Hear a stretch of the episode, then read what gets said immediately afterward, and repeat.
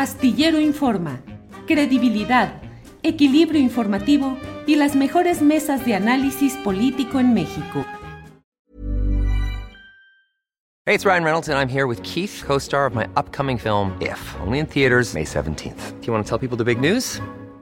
All right, I'll do it. Sign up now and you'll get unlimited for $15 a month in six months of Paramount Plus Essential Plan on us. Mintmobile.com slash switch. Upfront payment of $45 equivalent to $15 per month. Unlimited over 40 gigabytes per month. Face lower speeds. Videos at 480p. Active Mint customers by 531.24 get six months of Paramount Plus Essential Plan. Auto renews after six months. Offer ends May 31st, 2024. Separate Paramount Plus registration required. Terms and conditions apply if rated PG. I'm Sandra, and I'm just the professional your small business was looking for. But you didn't hire me because you didn't use LinkedIn jobs. LinkedIn has professionals you can't find anywhere else, including those who aren't actively looking for a new job but might be open to the perfect role, like me.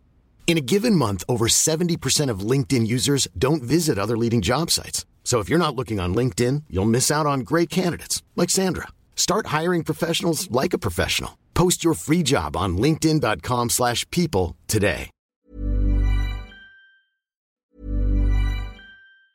Hey, it's Ryan Reynolds and I'm here with Keith, co-star of my upcoming film If, only in theaters May 17th. Do you want to tell people the big news?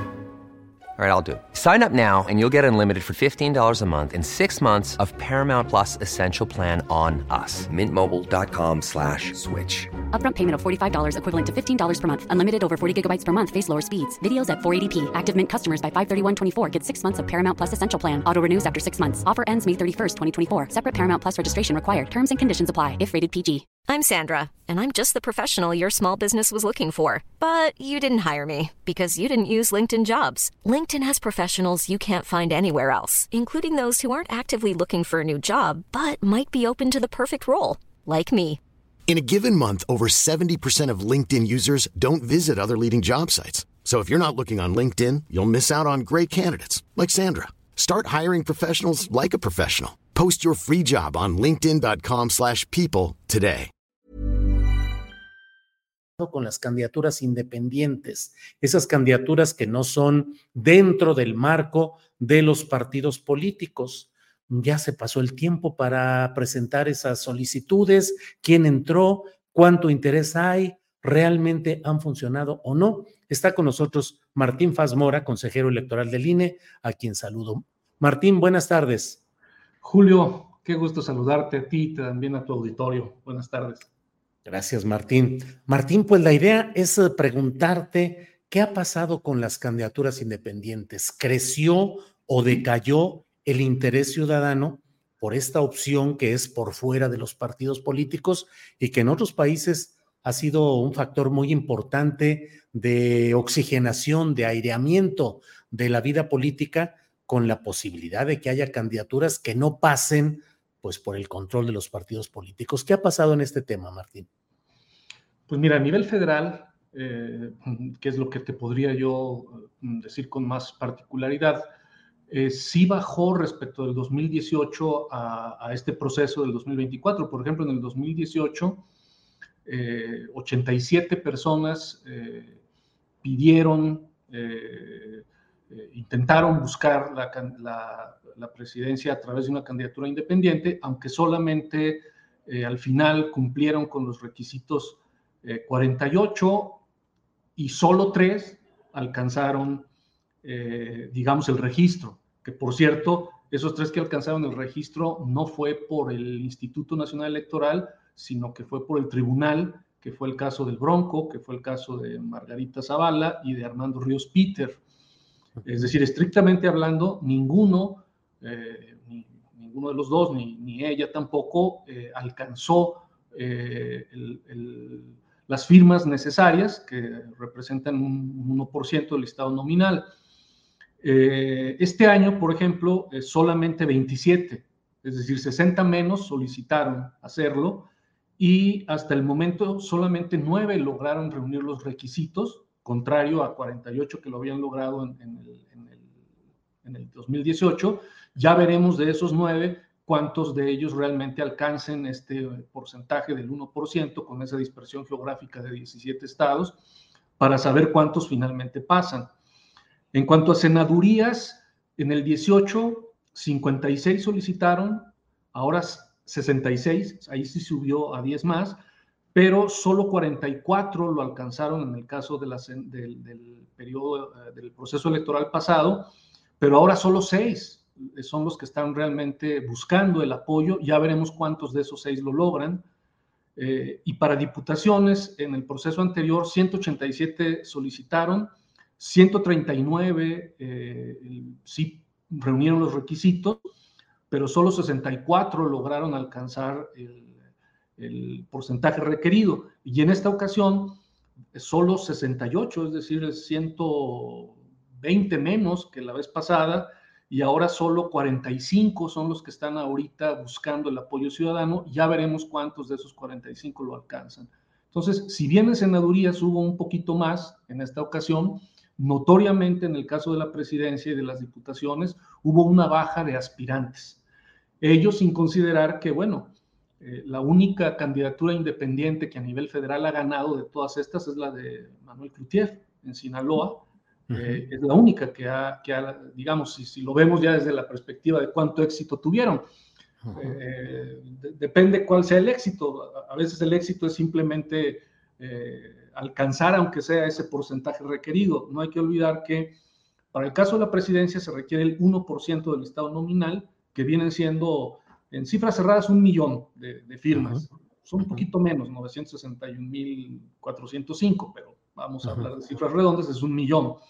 Para el caso de las senadurías, eh, es un 2% lo que se requiere del estado nominal de, tu estado y al menos eh, la mitad de los distritos de, que, forman parte de esa senaduría que tendría que tener al menos un, un 1%. Eso sí varía mucho de estado en estado porque los listados nominales son, son muy diferentes, ¿no? No es lo mismo el Estado de México que, que Colima, ¿no? Hay una gran diferencia. Y en el caso, pero, pero en promedio, vamos a decir que el promedio estricto son como 60 mil eh, votos, aunque, por ejemplo, el Estado de México requiere 253.981, mientras que Colima, pues son 11.458. Ahí sí hay una gran una gran diferencia y en diputaciones necesitas un 2% del listado nominal de tu distrito y al menos en la mitad de las secciones, que también varía mucho el número de secciones que hay en cada lugar, eh, al menos en la mitad de esas secciones tener el 1%. En promedio, por decir una cosa, se necesitan unas 3.200 firmas, aunque también varía mucho, ¿no? Hay distritos en donde requieres 4.200 como los máximos y los mínimos 2.300 aproximadamente. Eso, eso también varía mucho eh, dependiendo del, listado. Todo depende del listado nominal. Eh, pero bueno, digamos, eh, del, proceso electoral del 2018 ahora sí es notorio, con excepción de la senaduría, en donde sí hubo más aspirantes que la vez pasada, pero tanto en presidencia como en diputaciones ha habido un porcentaje muy bajo de aspirantes y también de quienes hayan reunido los requisitos. Ya veremos cuántos de ellos realmente alcanzan eh, estos números, que no son absolutamente nada fáciles. Martín, ustedes en el INE llevan un registro de cómo va el proceso de adquisición de las firmas de apoyo para las candidaturas independientes. Una de ellas llama la atención, que es la de Eduardo Verástegui para eh, aspirando a una candidatura presidencial independiente, pero al menos los números eh, que yo conocí hace días pues parecía que era poca la afluencia de firmas en lo general, como que no pegó esa figura, Martín. En efecto, eh, justo Eduardo Verástegui eh, trae aproximadamente un poco más de 35 mil firmas válidas, ha presentado más, pero hay algunas inconsistencias, eh, son, son pocas, si quieres, las inconsistencias, pero trae así como firmas ah, eh, válidas de personas que están en el estado nominal, un poco más de 35 mil. Después estaría eh, Ulises Ruiz, que, que, trae un, que trae por ahí alrededor de 21 mil, sin embargo ahí trae como unos 15 mil inconsistencias. Eh, exceptuando a ellos dos, de estos nueve, el resto, pues la verdad traen cifras muy pequeñas, ¿no? Hay quien trae hasta ceros, ¿no?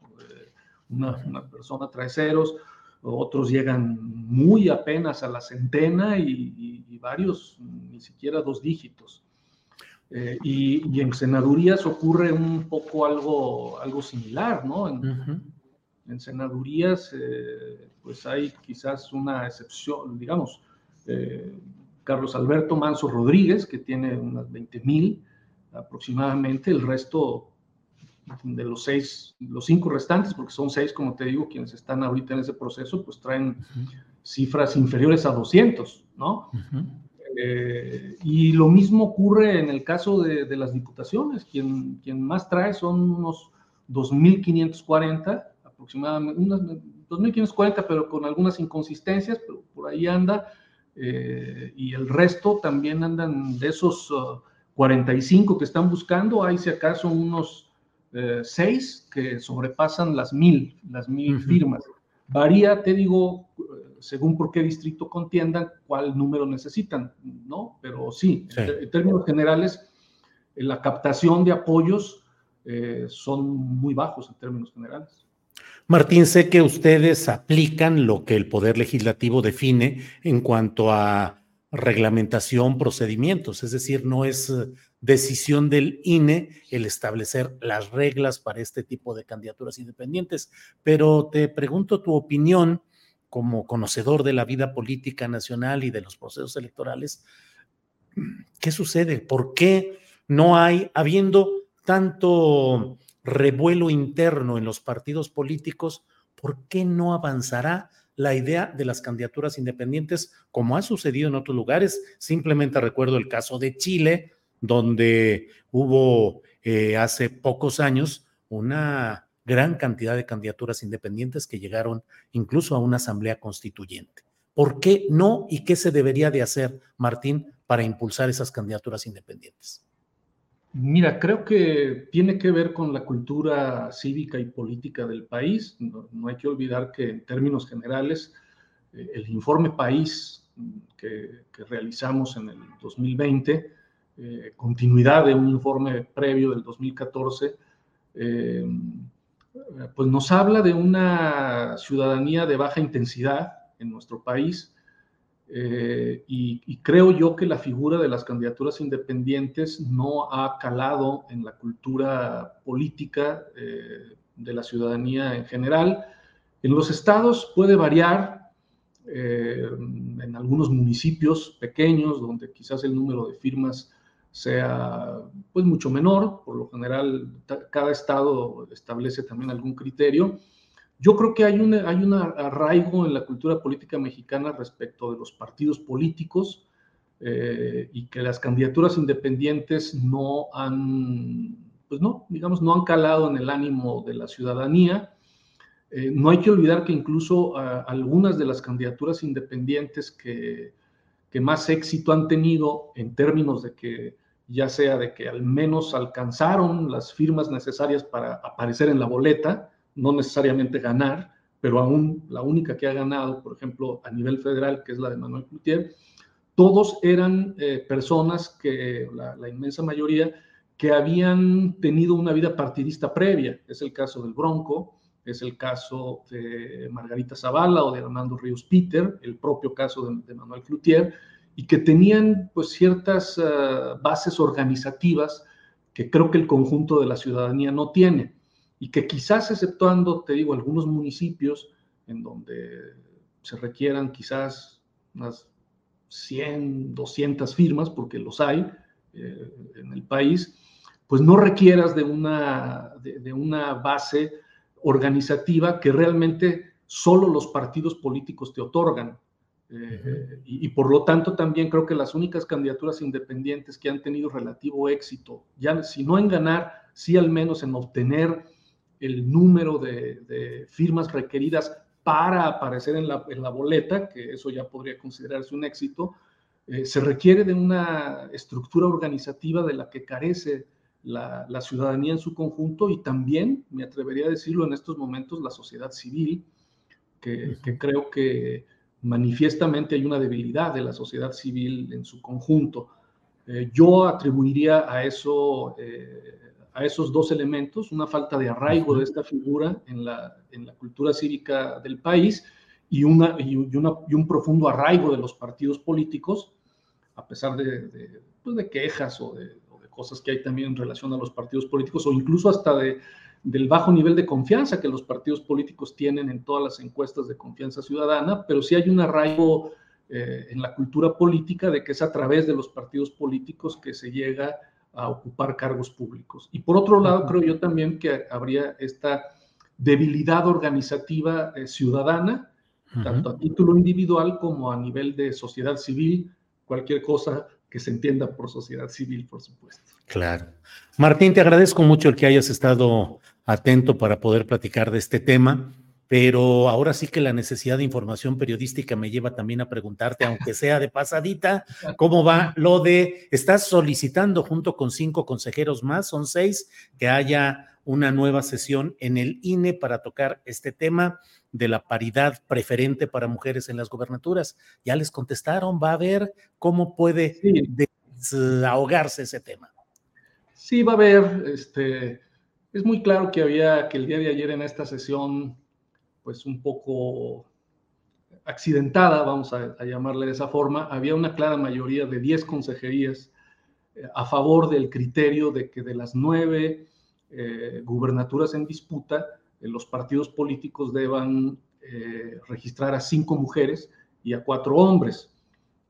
Había, habíamos diez consejerías claramente decantadas por esa opción, solo había una consejería, el consejero Espadas, que abiertamente señaló que no estaba a favor del acuerdo. el punto es que la parte argumentativa había, habíamos un grupo de, consejerías que, que no estábamos de acuerdo con la argumentación que llevaba a la conclusión y por lo tanto eh, proponíamos mediante un engrose, una adenda, eh, que, que, se hiciera otro tipo de argumentación, eh, de tal forma que hay una mayoría clara al interior del Consejo para que el criterio de cinco mujeres y cuatro hombres sea lo que deban hacer. Sin embargo, ahí creo que hubo una pues entre una confusión y, una conducción no muy adecuada, porque de hecho, pues la verdad es que eh, desde mi punto de vista, eh, se debió de haber votado eh, cuatro elementos que se habían excluido de la votación en lo general. Pero bueno, el punto es que se dio por terminada la sesión sin, dar oportunidad a votar esos criterios, que eran justamente los criterios donde había una coincidencia amplia, 10 10 a 1, y, es seguro que, ese sea el criterio que, prevalezca. Eh, hemos solicitado que se convoque una sesión eh, urgente para resolver el tema, que yo creo que realizaremos en, los próximos días. A partir de esta solicitud, la presidencia tiene 48 horas para convocar, eh, no para realizar la sesión, sino 48 horas. Entonces estamos viendo un asunto de agendas que son complicadas las agendas de las consejerías, pero eh, en los primeros días de la próxima semana, a más tardar, se realizará esta sesión en la que yo, pues, no, no, no, no, porque sea yo profeta ni mucho menos o, adivino, pero es claro que hay una mayoría de 10 consejerías que eh, estamos a favor de que en las nueve gubernaturas los partidos postulen a cinco mujeres y a cuatro hombres para ir avanzando en el tema de paridad. Bien, Martín, eh, ¿puede alegarse que la votación que se realizó constituye ya un caso cerrado, una cosa juzgada y que jurídicamente no puedan revertir esa votación? No, no, no, no, no, en, forma alguna. O sea, es decir, sube otro proyecto, lo más probable es que el, proyecto que suba venga con, con esas argumentaciones que, que ayer no se alcanzaron a votar eh, y, bueno, probablemente haya una votación diferenciada respecto de los argumentos, pero no del criterio, no del criterio de que sean cinco mujeres y cuatro hombres. Eh, no, no hay, no hay forma en que se diga esto ya está agotado y no se puede volver. No, no. sí. Martín, en el dictamen que puede salir adelante en la próxima sesión, se insiste en el punto de que esas candidaturas para mujeres sean donde los partidos tengan una alta competitividad, es decir, que no sean de relleno. ¿Se mantiene eso? Sí, aunque, aunque es un poco más genérica, nada, lo, que se establece realmente nada más es que no se pongan las candidaturas de un solo género en los de menos competitividad. O sea, no están, no, están obligados a ponerlos necesariamente en, la más alta competitividad. Es decir,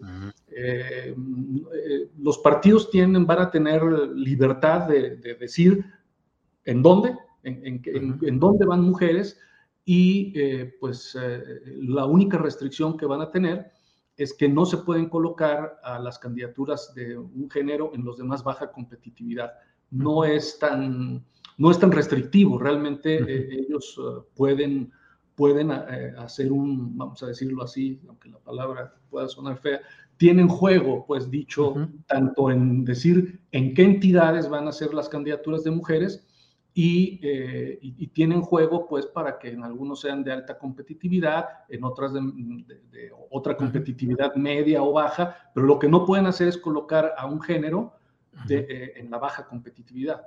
Eso sí, es la única restricción, no es tampoco una restricción, eh, digamos, no, les estamos diciendo, de otra forma sería decirles, pues ya pon en tal lugar a esta persona, y, no, no tienen, tienen un nivel de, de, pues sí, de discrecionalidad, dicho de esa forma, con esos límites de que sean cinco mujeres y de que no se coloquen en las de baja competitividad los de un género. Entonces tienen amplitud, ¿no? A, pesar de las resistencias, porque pues, otra cosa que fue notoria el día de ayer, pues es que a los partidos no les, eh, no les gusta la idea, ¿no? Sí. Martín, como siempre, muchas gracias por tu amabilidad. Eh, digo en presencia del propio Martín Faz, porque luego aquí en el chat hay comentarios diversos, que Martín Faz eh, viene de una lucha social desde la sociedad civil eh, y además es un consejero que él sí se bajó originalmente sus propios ingresos desde el principio. Así es que, Martín Faz, muchas gracias. Seguimos en contacto. Hasta luego. Hey, it's Danny Pellegrino from Everything Iconic. ¿Ready to upgrade your style game without blowing your budget? Check out Quince. They've got all the good stuff shirts and polos, activewear, and fine leather goods, all at 50 to 80% less than other high end brands. And the best part? They're all about safe, ethical, and responsible manufacturing. Get that luxury vibe without the luxury price tag. Hit up quince.com slash upgrade for free shipping and 365 day returns on your next order. That's quince.com slash upgrade. Hola, buenos días, mi pana. Buenos días, bienvenido a Sherwin Williams. ¡Ey! ¿Qué onda, compadre?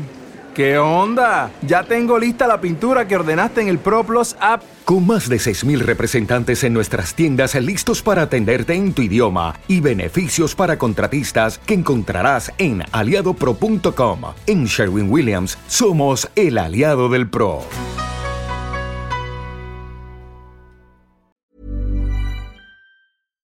Para que te enteres del próximo noticiero, suscríbete y dale follow en Apple, Spotify, Amazon Music, Google o donde sea que escuches podcast. Te invitamos a visitar nuestra página julioastillero.com.